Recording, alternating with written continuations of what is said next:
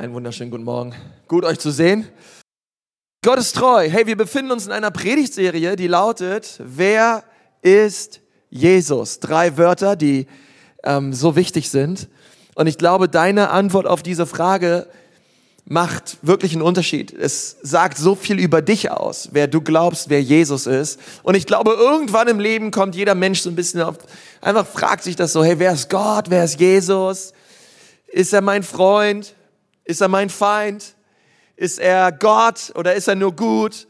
Ist er ein Weg oder ist er der Weg? Wer ist Gott? Und wir haben diese ganze Serie ja um diese Frage herumgebaut und ich möchte heute mit uns über diese Frage reden. Hey, ist er unser Freund oder ist er unser Feind? Und passend dazu wollen wir eine Stelle lesen aus Lukas 19 ab Vers 1. Das ist die Geschichte von dem kleinen Zachäus. Und wir, wir lesen uns mal diese Geschichte vor, durch und danach wollen wir mal darüber reden, was das mit uns zu tun hat. Es gibt eine Predigtmitschrift, die könnt ihr auch gerne mit rausnehmen. Falls ihr die Predigt von letzter Woche äh, nicht gehört habt, nicht dabei wart, ihr könnt euch gerne den Podcast abonnieren oder die Predigt runterleihen bei iTunes oder auf der Homepage und ähm, die nachhören. Ich glaube, die war richtig gut, hilfreich. Also nicht, weil ich sie gepredigt habe, sie war einfach hilfreich. Okay, preis den Herrn. Ähm, nein, nein, nein, nein, das war so. Vers 1. Und er kam nach Jericho hinein und zog hindurch. Und siehe, da war ein Mann genannt Zachäus. Sagt mal Zachäus. Kennt ihr bestimmt, oder? Ein Oberzöllner, okay? Nicht nur ein Zöllner, sondern ein Oberzöllner. Ein Obermacker, einer, der andere Zöllner geleitet hat und er war reich. Okay, ein wichtiger, ein wichtiger Punkt, den Lukas hier gibt. Und er wollte gerne Jesus sehen, wer er sei. Deswegen reden wir über diesen Text, wer ist Jesus? Okay, das war genau diese Frage, die Zachäus bewegt hat. Wer war Jesus? Ich will sehen, wer er sei, wer er war. Er hat viel über ihn gehört, vielleicht auch in der Schule von ihm gelernt, ähm, gesetzlich, religiös aufgewachsen. In, in, er war selber ein Jude und die Juden hatten so innerlich diese Hoffnung, vielleicht kommt eines Tages der Messias, dieser Messias, über den ich im Alten Testament lese. Vielleicht dachte sich Zachäus auch, hey, wer ist es? Vielleicht ist es dieser Jesus, ich will ihn mal abchecken, ich will ihn mir mal anschauen. Und konnte es nicht wegen der Volksmenge, denn er war von kleiner Gestalt. Sag mal, oh, okay, das war, es war ein hartes Los. Da lief er voraus und stieg auf einen Maulbeerbaum. Denn der Heiland kam daher, um ihn zu sehen, denn dort sollte er vorbeikommen. Und als Jesus an den Ort kam, blickte er auf und sah ihn und sprach zu ihm, Zachäus, steige schnell herab. Sag mal schnell. Denn heute muss ich in dein Haus einkehren. Und er stieg schnell herab und nahm ihn auf mit Freuden. Und als es aber die anderen sahen, moten sie alle, okay, alle, alle moten, die da waren, und sprachen, es ist bei, er ist bei einem sündigen Mann eingekehrt, um Herberge bei ihnen zu nehmen. Okay, dieses Wort sündiger Mann, das ist noch FSK 12, ähm, das ist noch harmlos. Was es eigentlich bedeutet, ist ein Hund, ein, ein, ein, ein, einer Drecks, einem Drecksschwein, okay, einem Typen, mit dem man nicht abhängt, mit dem man nicht zusammen ist, einem Gesetzesbrecher, das ist also das schlimmste Wort damals, Hund, was die Leute sich, heutzutage wäre es noch harmlos, ja. Ähm, Vers 8, Zachäus aber trat hin und sprach zum Herrn, siehe Herr, die Hälfte meiner Güter gebe ich den Armen. Und wenn ich jemand betrogen habe, so gebe ich es ihm vierfältig zurück. Sagt mal vierfältig. Ganz wichtiges Wort. Und Jesus sprach zu ihm, heute ist diesem Haus Heil widerfahren, weil auch er ein Sohn Abrahams ist. Auch er ist ein Mann des Glaubens. Auch er kommt aus diesem Samen Abrahams, dieser Kinder Gottes, die glauben und durch Glauben gerecht werden. Denn der Sohn des Menschen ist gekommen, um zu suchen und zu retten, was verloren ist. Kann irgendwer Amen sagen? Okay, seid nicht leise heute Morgen. Eine leise Gemeinde ist eine tote Gemeinde und wir leben, weil er lebt. Halleluja. Ähm, ich möchte noch eine Sache lesen aus Römer 5. Eine Parallelstelle, die uns eigentlich schon das erklärt, was wir gerade gelesen haben. Römer 5 ab Vers 6. Denn Christus ist, als wir noch kraftlos waren, zur bestimmten Zeit für Gottlose gestorben. Nun stirbt kaum jemand für einen Gerechten. Für einen Wohltäter entschließt sich vielleicht jemand zu sterben. Gott aber beweist seine Liebe zu uns darin, dass Christus für uns gestorben ist, als wir noch Sünder waren. Das tat er, als wir Sünder waren, als wir das Ziel verpasst haben, als wir nichts von ihm wissen wollten, als wir Feinde Gottes waren, starb er für uns um uns zu seinen Freunden zu machen. Ich möchte nochmal beten. Herr Jesus, ich danke dir von ganzem Herzen für diesen Morgen. Herr, wir danken dir so sehr, dass wir hier zusammen sind, dass wir in diesem Hotel auch Kirche, Kirche feiern dürfen, dich feiern dürfen, Jesus. Und ähm, danke, dass meine Kinder heute Nacht eine Stunde länger geschlafen haben als sonst. Ähm, dass sie heute auf, um sieben wach waren, statt sonst um sechs. In Jesu Namen. Amen. Es geht voll gut, ey. Du willst, dass deine Kinder eine Stunde länger schlafen, du musst einfach nur ein Jahr warten, okay, dann läuft's. Ähm, äh, ey, gut euch zu sehen. Gut, dass die Sonne wieder ein bisschen mehr scheint, oder? Wer von euch kennt das, dass unerwartet Gäste vorbeischauen, auf einmal macht's Ding Dong und sie stehen vor der Tür und es ist nichts vorbereitet. Okay, wer von euch kennt so dieses Gefühl? Okay, einige von euch nicht. Ähm, ich, ich sag mal so, wenn man so frisch verheiratet ist, dann kommt das manchmal vor, dass man als Mann noch so seine Buddies, Kumpels mit nach Hause nimmt, mal so spontan Gäste einlädt. Hey, Schatzi, schau mal, wen ich mitgebracht habe. Und das machst du einmal, das machst du zweimal und dann nie wieder, okay? Ähm, das geht am Anfang noch und dann hast du deine Lektion gelernt. Weil zu Hause muss es ordentlich sein. Okay, wir Männer denken, Hey, ist doch schön, dass wir Gäste haben, die können uns beim Aufräumen helfen. Oder? Come on. Schön, dass ihr da seid. Hier ist der Besen. Hier ist der Staubsauger. ähm, nun, ihr Frauen, ich verstehe das auch. Ihr wollt, dass es schön ist. Ihr wollt, dass es sauber ist und so. Ähm, und, wir, und wir kennen so diese Gespräche. Hey, man ist mit Freunden unterwegs. Gerade so, man hat vielleicht Leute auch da, die haben hier gerade gepredigt. Danach ist man was essen und dann ähm, ist man ein bisschen schneller fertig, kommt aus dem Restaurant raus und dann ruft man an und sagt, hey Schatzi, wir, äh, ich bin's, Konsti. Deine Frau wundert sich schon, warum du dich überhaupt identifizierst und, ähm, und sagst, wer du bist und so. Und übrigens, ja, hey, äh, wir kommen gleich nach Hause, ähm, ganz schnell schon. Und ähm, wir freuen uns so, dich zu sehen. Auf der anderen Seite, hey, wehe, ihr kommt jetzt gleich nach Hause. Ich muss unbedingt noch aufräumen. Wenn du jetzt nach Hause kommst, wehe. Und, und ähm, und dann geht's los und so weiter. Es ist nichts aufgeräumt, nichts vorbereitet und so weiter. Also bei uns passiert das aller, aller seltenst. Okay, ich weiß, wie es bei euch ist, aber ähm, und dann kommt man, dann, dann, dann legt man irgendwie auf und hey, ja, meine Frau freut sich auch schon so, euch zu sehen. Toll.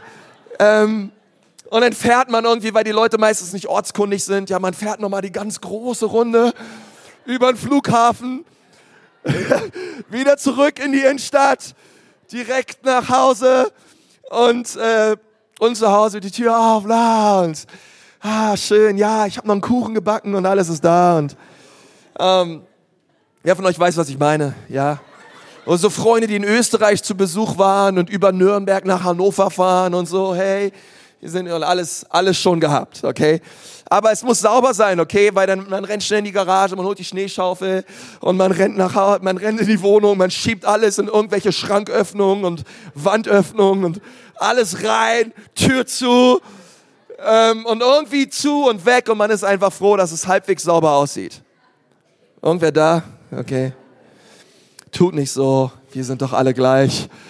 Ähm, und ich denke so, hey, das, das ist so oft so, dass man irgendwie, ähm, irgendwie, irgendwie man möchte einfach, dass es schön ist. Ich frage mich das sowieso, warum muss es immer schön sauber aussehen, wenn Freunde nach Hause kommen? Ich denke mir, hey, das sind doch Freunde. Die sollen wirklich, die sollen doch sehen, wie wir wirklich sind. Okay? Wir wollen doch nichts vorspielen. Wir wollen hier keinem was vormachen. Lass uns doch authentisch sein, okay? Aber ich weiß, bei den Frauen, man kommt da nicht weit. Ich dachte mir so, hey, wenn Zachäus eine Frau gewesen wäre, und Jesus hat gesagt, hey Zachi, ich möchte gern zu dir nach Hause kommen. Die Frau hat erstmal gesagt, okay Jesus, tolle Idee, wart erstmal eine Stunde. Und dann hole ich dich hier wieder ab vom Baum und dann gehen wir zu mir nach Hause. Aber hey, er kam einfach mit Zachäus nach Hause und anscheinend, keine Ahnung, hatte Zachäus nichts dagegen und und ich denke mir manchmal so, hey, wie oft ist es so in unserem Leben, dass wir glauben, Gott kann nur in unser Haus kommen. Jesus kann nur zu uns nach Hause kommen. Und ich meine, es ist eine Metapher auch für unser Herz. Es ist eine Metapher für unser Leben. Jesus kann nur in mein Leben kommen. Er kann nur in mein Haus kommen. Er kann nur in mein Herz kommen, wenn es dort wirklich sauber ist. Wenn alles aufgeräumt ist, okay? Und ich glaube, wir alle haben so RAM-Schubladen, ja? Wir haben zumindest RAM-Schubladen bei uns zu Hause. Wenn man irgendwas sucht, man guckt zuerst in der RAM-Schublade, die ist meistens in der Küche und da ist alles drin. Wer von euch hat keine RAM-Schublade zu Hause? Ey Leute, warum meldest du dich und deine Frau sich nicht? Also das, äh, irgendwas stimmt da nicht. Ähm, äh, obwohl ich glaub's dir. Ähm, aber, aber ich denke so, hey, äh, wir, wir alle haben, wir, wir haben nicht nur RAM-Schubladen, sondern wir haben oft auch so seelische RAM-Schubladen. Ja, da sind so Bereiche in unserem Leben, wo wir so glauben, oh, hoffentlich bemerkt es Jesus nicht, hoffentlich weiß es Jesus nicht. Und oft, und oft denken wir, hey, bevor Jesus zu mir kommt, muss ich, muss ich sauber sein, muss ich rein sein, muss ich heilig sein, muss ich alles, alles leben, ähm, muss ich, muss ich einfach perfekt sein und dann kann Jesus zu mir kommen. Und ich möchte sagen, nichts entspricht weniger der Wahrheit als dieses Denken. Jesus möchte in dein Haus kommen, er möchte in dein Herz kommen, er weiß ganz genau, wie du bist. Er kennt deine Schubladen, er kennt deinen blinden Fleck, er kennt deine Rammschubladen, er kennt die Schränke, wo unordentlich ist. Er möchte in dein Herz kommen, er möchte in dein Haus kommen. Er ist nicht dein Feind. Er ist dein Freund. Er möchte, weil er weiß, wenn er in deinem Haus ist, hey, dann werden die Dinge sich klären, dann werden die Dinge ordentlich. Er ist der Gast, der dir hilft, zu Hause aufzuräumen, okay? Er ist nicht nur der, er ist der Herr, der dir hilft, wirklich, dass dein Leben geordnet wird. Und, und ich glaube, dass wenn wir diese Geschichte heute Morgen lesen, wir uns vor Augen halten müssen, dieser Gott, er möchte in unser Leben kommen, weil er uns liebt, weil er interessiert ist an unserem Leben. Die Bibel sagt, Paulus schreibt es im Römerbrief. Hey, dass die Liebe Gottes, die so unglaublich ist, es war genau diese Liebe, die, er, die, die Christus für uns bewiesen hat, als er am Kreuz für uns gestorben ist. Und dieses Wort Liebe, was wir hier lesen, das ist im Griechischen das Wort Agape. Sag mal Agape. Wisst ihr, diese, dieses Wort Agape, es gibt mehrere Worte für Liebe. Okay, es gibt noch Phileo, es gibt Eros, es gibt verschiedene Wörter im Griechischen für Liebe, aber nur ein Wort wird mit Gott assoziiert. Nur, ein, nur eine Art von Liebe. Es ist eine sehr exklusive Liebe. Es ist eine Liebe, die nur Gott kennt. Es ist eine göttliche Liebe und das ist diese Agape-Liebe, von der wir in Römer 5 lesen. Und diese Agape-Liebe kennzeichnet sich dadurch aus, dass sie schenkt, dass sie sich gibt, dass sie opfert, ohne zurückzufordern. Es ist eine Liebe, die sich freiwillig und freigebig schenkt, ohne zu erwarten, dass sie irgendetwas zurückbekommt. Und ehrlich gesagt, für mich so zu lieben ist ziemlich schwer. Ich glaube, uns allen fällt es schwer, sich zu schenken, sich zu lieben, sich hinzugeben, ohne und mit dem Wissen, ich werde nichts zurückbekommen. Und ich finde es stark, dass Jesus sagt, genau das habe ich getan für die Sünder dieser Welt. Jesus starb nicht für uns, und die Bibel sagt, dass für einen wohlgefälligen, für einen guten Menschen würde er, würde man vielleicht sein Leben geben. Und ich frage mich so, hey, okay, ich nicht. Ich weiß nicht, ob ich für einen guten Menschen mein Leben geben würde. Vielleicht von zwei Millionen Menschen machen das vielleicht fünf crazy durchgeknallte Leute und sagen, okay, die sind nett, die sind gut, für die gebe ich mein Leben. Aber er sagt, hey, aber wer würde schon an einem Kreuz sterben für Menschen, für Sünder, die einen hassen, die einen an dieses Kreuz gebracht haben, die einen ablehnen, die einen abstoßen, die einen bespucken, die sich das Allerschlimmste nur für einen wünschen? Wer würde schon für diese Feinde sein Leben geben? Und die Antwort ist Gott. Gott tat es in Christus. Und diese Liebe macht, sie, macht nicht wirklich Sinn. Okay, ich, ich liebe Superlative, ich liebe es echt herrlich, hervorragend, stark, hammermäßig, extravagantes, Oberhammer, krass und so weiter. Ähm, aber wenn wir über Agape nachdenken, über die Liebe nachdenken, die Gott für uns hat, da fallen mir nur so ganz kurze Worte ein wie, hä? Was? Wie? Krass, also krass, verrückt, diese Liebe, die Jesus, dass Jesus am Kreuz für Menschen stirbt, dass er bewusst Schmerz auf sich nimmt von Menschen, von denen er genau weiß, die werden mich nie anbeten, die werden mich nie lieben, die werden mich nie annehmen, die, die, die wollen mich nicht. Und ich denke so, Jesus, warum tust du das? Warum lässt du all das über dich ergehen? Ein, einfach mit dem Wissen, ganz, ganz, ganz, ganz viele von diesen Menschen werden, mit mir, werden niemals was mit mir am Hut haben. Warum nimmst du die Sünden der Welt auf dich? Und die Antwort ist Agape.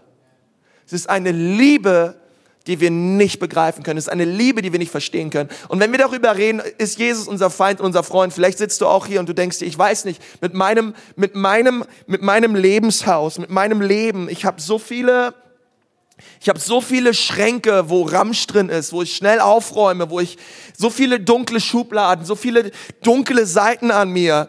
Ich, und, und, und, und wenn ihr hier in dieser Kirche wollt, dass ich Jesus begegne und dass ich Jesus kennenlerne, ich frage mich, wie dieser Jesus auf mein Leben reagiert. Ja, es gibt ja manchmal so Leute, da fragst du dich, ist es mein Freund oder ist es mein Feind?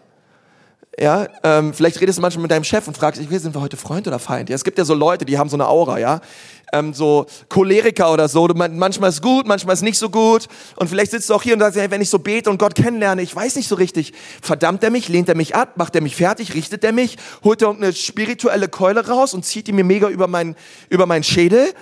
Ähm, oder liebt er mich? Nimmt er mich an? Darf ich so kommen, wie ich bin? Und ich möchte dir sagen, du darfst und du sollst so kommen, wie du bist. Jesus ist nicht gekommen, um diese Welt zu richten. Er ist gekommen, um diese Welt zu retten.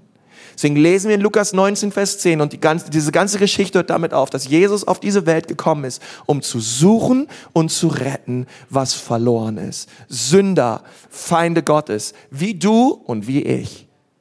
Menschen, die nicht, die, die, die überhaupt nicht alle beisammen haben, okay? Sondern Probleme haben und einfach im Leben nicht zurechtkommen und wissen, dass sie Sünder sind und dass sie Gott brauchen. Jesus ist für diese Menschen gekommen. Er ist für dich und für mich gekommen. Nun, bevor wir weitermachen, ähm, lass uns mal anschauen, wer dieser Zachäus war. Denn Zachäus war nicht ein armes kleines Würstchen.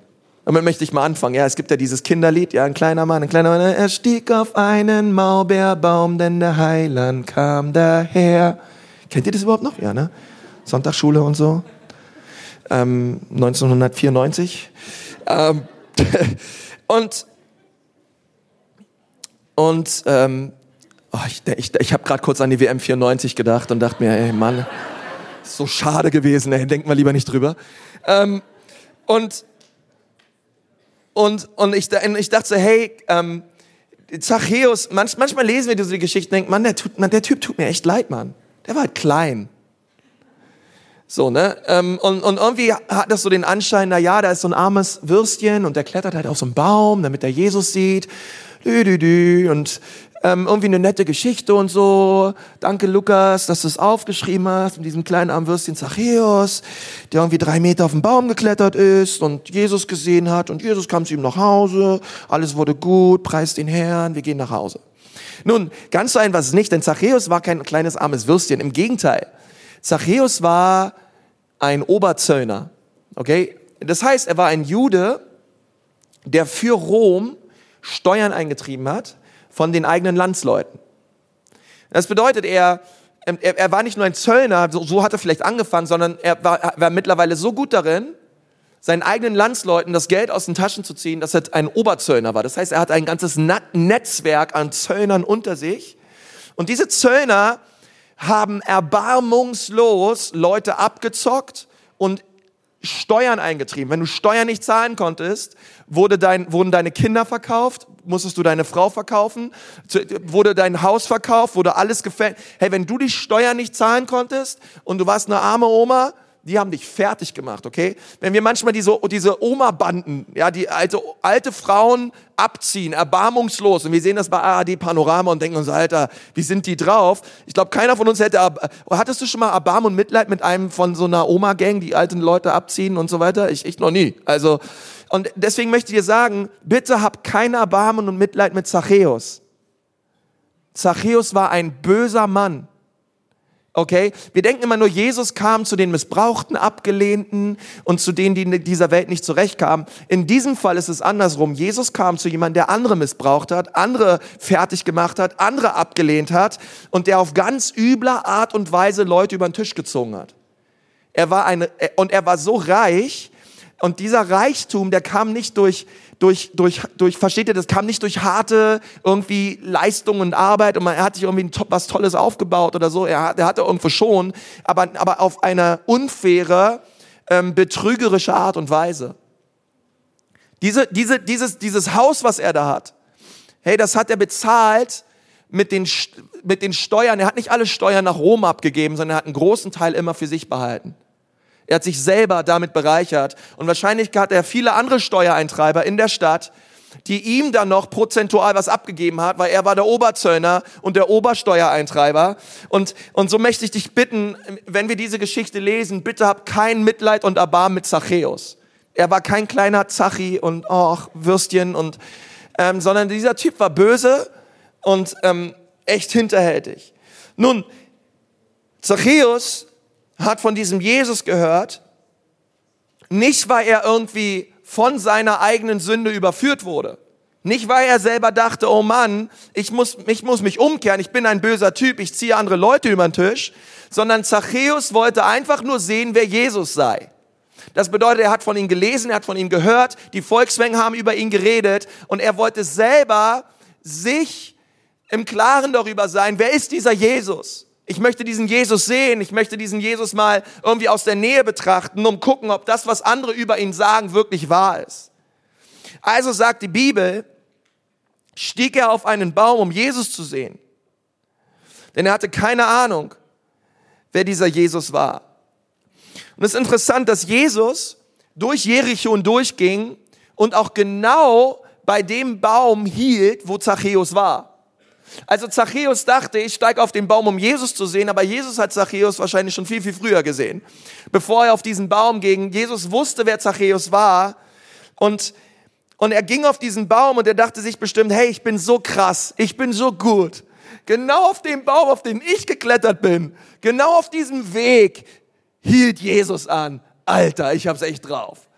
Und einmal stand Jesus da unten und, und ich möchte mal ganz kurz so zu uns, zu, zu den Leuten treffen, äh, reden heute Morgen hier, die irgendwie, die irgendwie Jesus kennen, Jesus lieben, Jesus nachfolgen.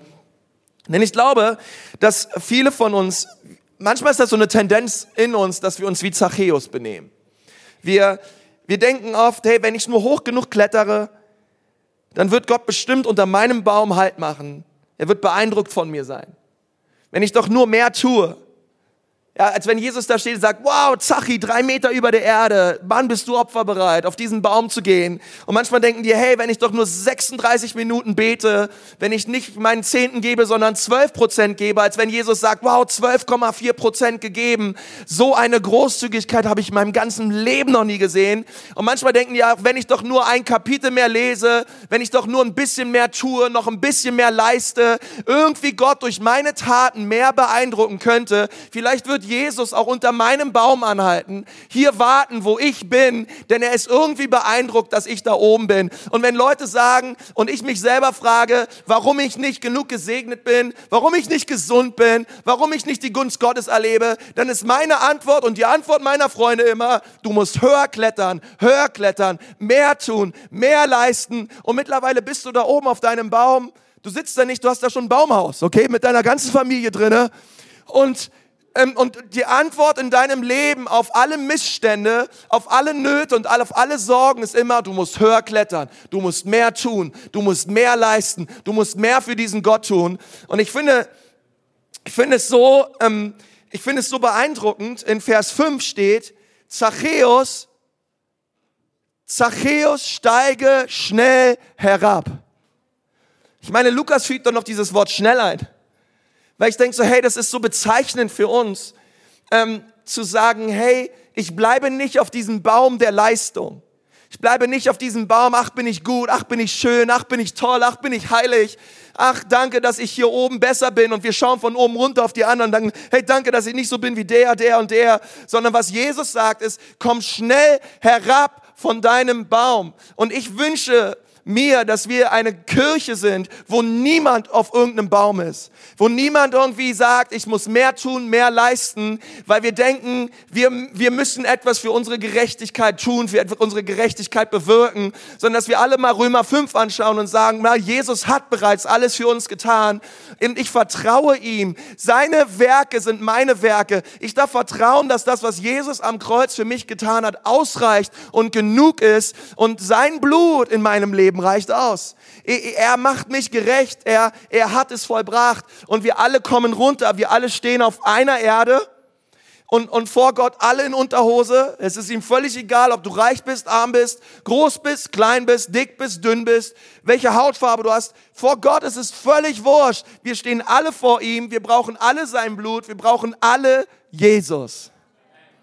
Und deswegen lade ich dich so ein und sag, hey, komm auch schnell herab, komm herunter von jedem Baum, auf dem du dich befindest, wo du glaubst, ach, irgendwie, ah, ich glaube, ich glaube, die Antwort auf, auf die Gunst und Gnade Gottes in meinem Leben ist mein Hinzutun, ist mein Klettern. Nein, die Antwort ist Jesus. Und es ist eine Begegnung mit ihm. Die Antwort ist, dass er in dein Haus kommt. Du mit ihm dich hinsetzt. Du mit ihm isst. Du in die, in die Augen der Liebe schaust und merkst, wie sein Herz für dich schlägt. All das tun wir im Gebet, all das tun wir dadurch, dass wir Gott suchen. Und, und das sind gute Nachrichten. Jesus ist nicht für uns gestorben, damit wir uns geistlich verhalten. Er ist für uns gestorben, damit wir geistlich sind. Wir geistlich leben.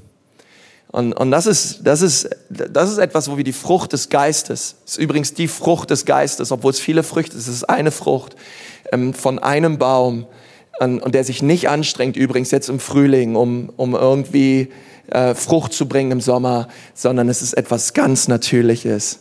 Er streckt sich der Sonne entgegen, er braucht Wasser, er ist gepflanzt und, und die Früchte kommen. Ähm, und, und ich bete so, dass, dass wir das sehen und erkennen, hey, auch ich, auch ich brauche Jesus. Ich brauche genauso Jesus wie jeder andere auch. Ja, ich bin Christ, aber ich brauche Jesus. Ich brauche ihn so sehr. Und Zachäus in Vers 6, er stieg schnell herab, sagt die Bibel, und er nahm ihn auf mit Freuden. Und ich dachte so, hey, er hat wahrscheinlich, wahrscheinlich hat er irgendwie seinen, der kleine Zachäus irgendwie seinen Arm um Jesus geworfen und hat gesagt, boah, Jesus, du möchtest zu mir nach Hause kommen. Das ist ja, das ist ja krass.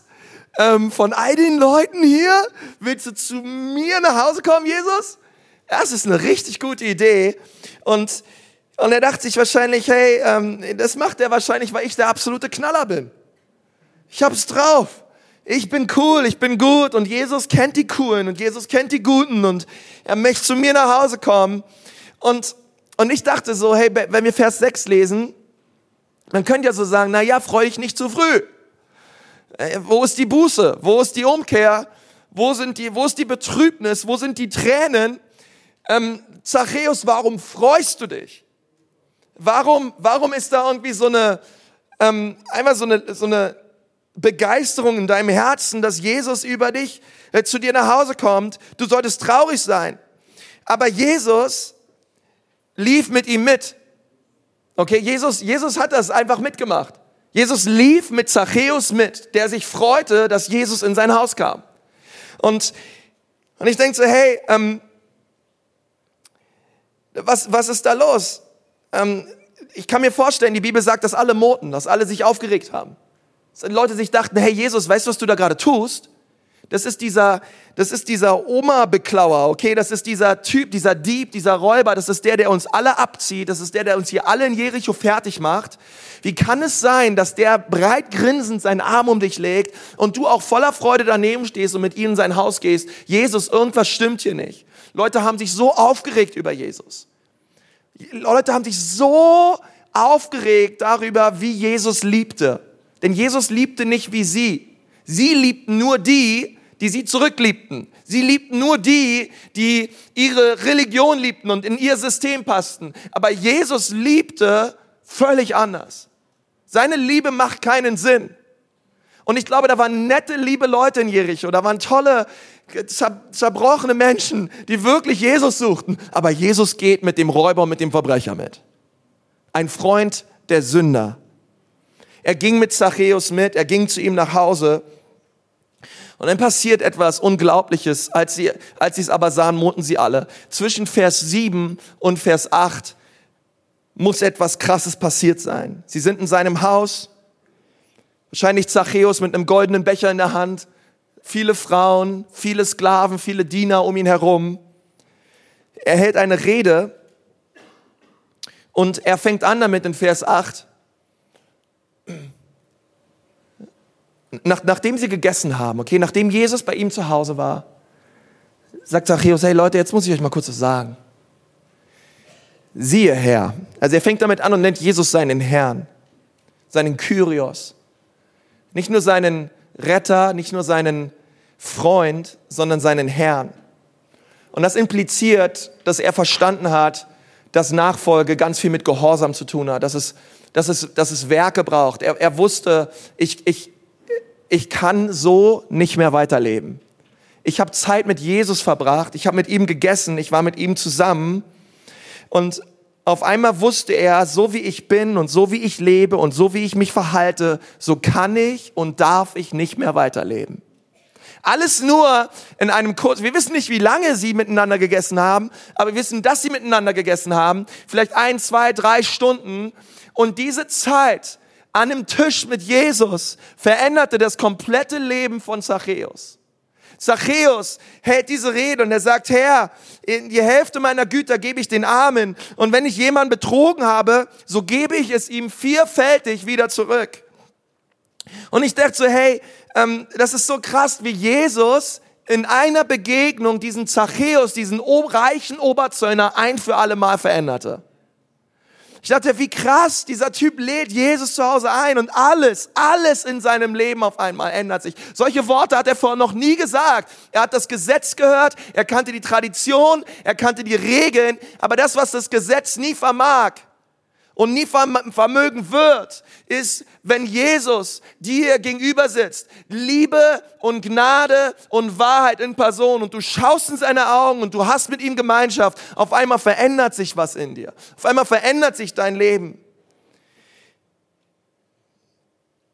Ich denke, ähm, dass, dass Zachäus wusste, wie er nun den Menschen, die er ausgeraubt hat, ihnen begegnen sollte. Er wusste, irgendwas muss ich tun. Wir lesen in 3. Mose 5, Vers 23 darüber, was man im Alten Testament tun musste, wenn man Leute ausgeraubt hat, wenn man Leute über den Tisch gezogen hat. Da sagt Mose, wenn er nun sündigt und Schuld auf sich bringt, so soll er den Raub, den er verübt hat, oder das erpresste Gut, das er erpresst hat, oder das anvertraute Gut, das ihm anvertraut wurde, oder das Verlorene, das er gefunden hat, zurückerstatten auch alles, worüber er seinen falschen Eid geschworen hat, soll er nach dem vollen Wert zurückerstatten und noch ein Fünftel dazulegen. Okay? Also im Alten Testament ging es darum, dass wenn du jemanden betrogen hast, du hast Dinge von jemandem genommen, du hast jemandem 100 Euro weggegeben, das mosaische Gesetz hat es verlangt, dass du ihm 120 Euro zurückgibst. Okay, den vollen Wert plus ein Fünftel. Wir lesen hier, ähm, dass das, was, was das Gesetz forderte, und das waren 120 Prozent, ähm, wurde von Zachäus bei Weitem übertroffen. Zachäus gab 400 Prozent zurück. Er gab, er gab vierfach, vierfältig zurück. Und ich finde es krass, dass wenn du der Gnade begegnest, dass wenn du Jesus begegnest, äh, du das, du das, du das Gesetz um 280 Prozent übertriffst. Weil wir denken immer so, okay, weil, hey, muss, warum hat Jesus Zachäus nicht fertig gemacht? Warum hat er nicht gesagt, hey mal, äh, also wirklich und, und ihn zurechtgewiesen und so weiter? Ich meine, wir lesen nicht, was zwischen Vers 7 und Vers 8 geschehen ist, aber sein Herz wurde so berührt, dass er nicht, er war nicht länger durchs Gesetz motiviert. Er, er hätte sagen können, hey, ich mache das, was im Gesetz steht. Er war nicht länger durch Gesetz motiviert, durch Tradition motiviert, durch Prinzipien motiviert, sondern Zachäus war durch Liebe motiviert. Eine Liebe, die er vorher nie erlebt hat. Eine Agape-Liebe, die er gespürt hat in seinem Herzen. Und diese Agape-Liebe, sie gibt nicht nach dem Gesetz, sondern sie gibt freigebig. Sie gibt, was immer Gott einen aufs Herz legt. Das ist ja auch das Interessante beim Zehnten. Der Zehnte, deswegen Matthäus 23, Vers 23, Jesus, Jesus redet einmal ganz kurz über den Zehnten, ansonsten hat Jesus nie über den Zehnten geredet. Und ich, und ich denke so, hey, da ist ein Prinzip drinne, weil im neuen Bund, hey, es geht gar nicht so sehr um Prinzipien und um Prozente und so weiter. Jesus möchte dein Herz. Okay? Wer, wer, wer, wer sind wir zu sagen, hey, gib 10 Prozent, wenn Jesus zu dir sagt, gib 40 Prozent? Okay, es, es, wir, wir, wir, wir leben nicht länger nach einem Gesetz, sondern wir sitzen einer realen Person gegenüber. Diese Person heißt Jesus Christus. Wir schauen in seine Augen. Wir werden geleitet durch sein Wort und durch seine Stimme. Und, und, wir, und wir verlieren uns in ihm und, und, und seine Liebe verliert sich in uns. Und auf einmal werden wir verändert und wow, alles wird neu. Und dieser Zachäus hat es erlebt. Oh Jesus, du bist so gut zu mir.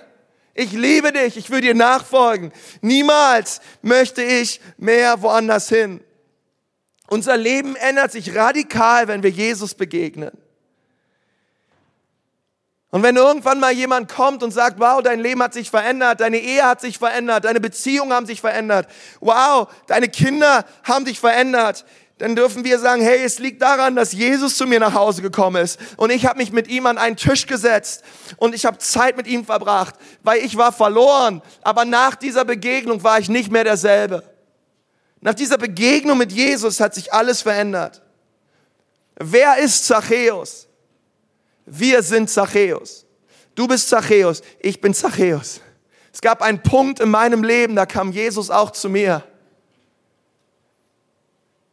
Kam ein Punkt, gab einen Punkt in meinem Leben, da war auch ich auf meinem Leistungsbaum. Und Jesus hat mich gerufen, gesagt, komm runter, Konsti, ich will zu dir nach Hause kommen. Ja, Herr, aber weißt du, wie es da aussieht? Ich bin froh, gerade mit der Schaufel alles in den Schrank geräumt zu haben. Und jetzt möchtest du kommen und in mein Haus kommen? Und Jesus sagt, ja, ich will und ich kenne dich. Du bist vor mir wie ein aufgeschlagenes Buch, ich kenne dich, aber ich will trotzdem zu dir kommen, weil ich dich liebe, weil ich interessiert bin an dir. Ich bin gekommen, nicht um Gerechte zu rufen, sondern Sünder. Ich bin nicht für die Gesunden gekommen, sondern für die Kranken. Diese brauchen einen Arzt. Können Sie sagen, ja, Jesus, komm, komm auch zu mir. Ist Jesus mein Freund oder ist er mein Feind? Er ist mein Freund. Wir leben in einer Gnadenzeit. Wir dürfen zu ihm kommen. Du darfst zu ihm kommen. Kletter nicht auf deinen Baum und renn nicht weg. Heute Morgen komm zu Jesus. Er kennt dich durch und durch. Aber das wird ihn nicht davon abhalten, trotzdem in dein Haus zu kommen. Aber wenn er mal drin ist, wird sich alles ändern. Lass uns mal die Augen schließen. Ich möchte mit uns beten. Herr Jesus, ich danke dir von ganzem Herzen für diesen Morgen. Ich danke dir, Jesus, dass du hier bist und dass du in der Lage bist, uns zu verändern.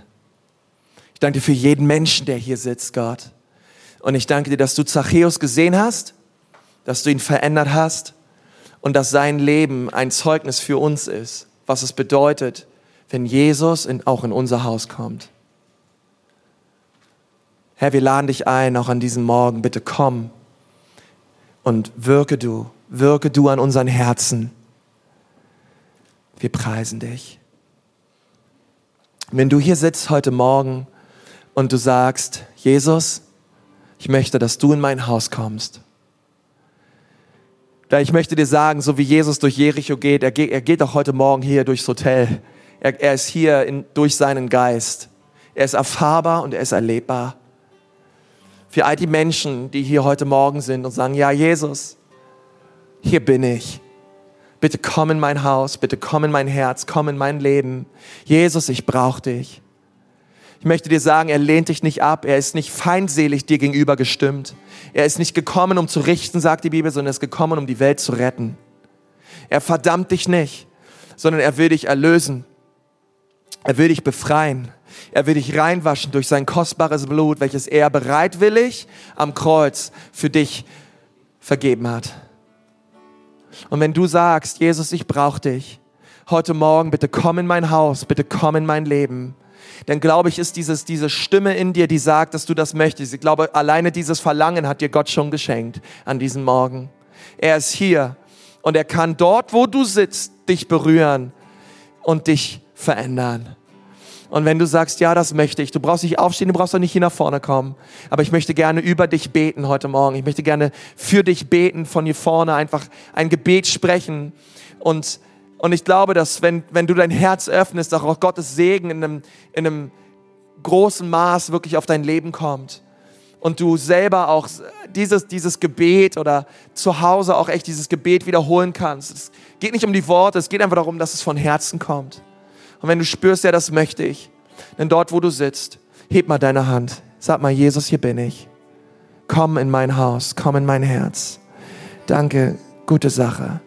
Danke, deine Hand sehe ich auch, deine sehe ich auch, deine sehe ich auch, ihre sehe ich auch, deine sehe ich auch, deine, deine, da hinten, deine sehe ich auch. Mehr Leute, sagen, Jesus, komm in mein Haus. Bitte rette mich, Jesus. Super Sache. Super Sache. Super Sache. Jesus, rette mich. Bitte komm in mein Leben, Jesus, ich brauche dich. Bitte komm, Jesus. Oh, danke, Jesus. Jesus, ich danke dir so sehr für all die Hände, die hochgegangen sind. Jesus, du, du siehst die Menschen, du kennst diese Menschen, Herr. Jesus, und als Kirche beten wir heute Morgen, dass du diese Menschen segnest, dass du sie berührst, Herr. Herr, und dass sie diesen, diesen Moment haben, diese Begegnung am Tisch mit dir. Jesus, dass sie dir in die Augen schauen, dass sie deine Liebe leben, erleben, dass sie deine Gnade erleben, Gott. Gott, dass du sie an dein Kreuz führst, Herr. Und dass du ein gewaltiges Werk tust in ihrem Herzen der Vergebung und der Reinwaschung, Herr. Und ich danke dir, Jesus, dass du nicht irgendwo da oben bist, Herr, sondern du bist hier, jetzt gerade, und du rührst diese Menschen an, Herr. Und du ziehst sie an dein Herz, Vater. Wir segnen sie, Vater, in deinem Namen. Und wir danken dir für all das Gute, was vor ihnen liegt. Und wir geben dir dafür all die Ehre in Jesu wunderbaren Namen. Und alle sagen, Amen, Amen, Amen.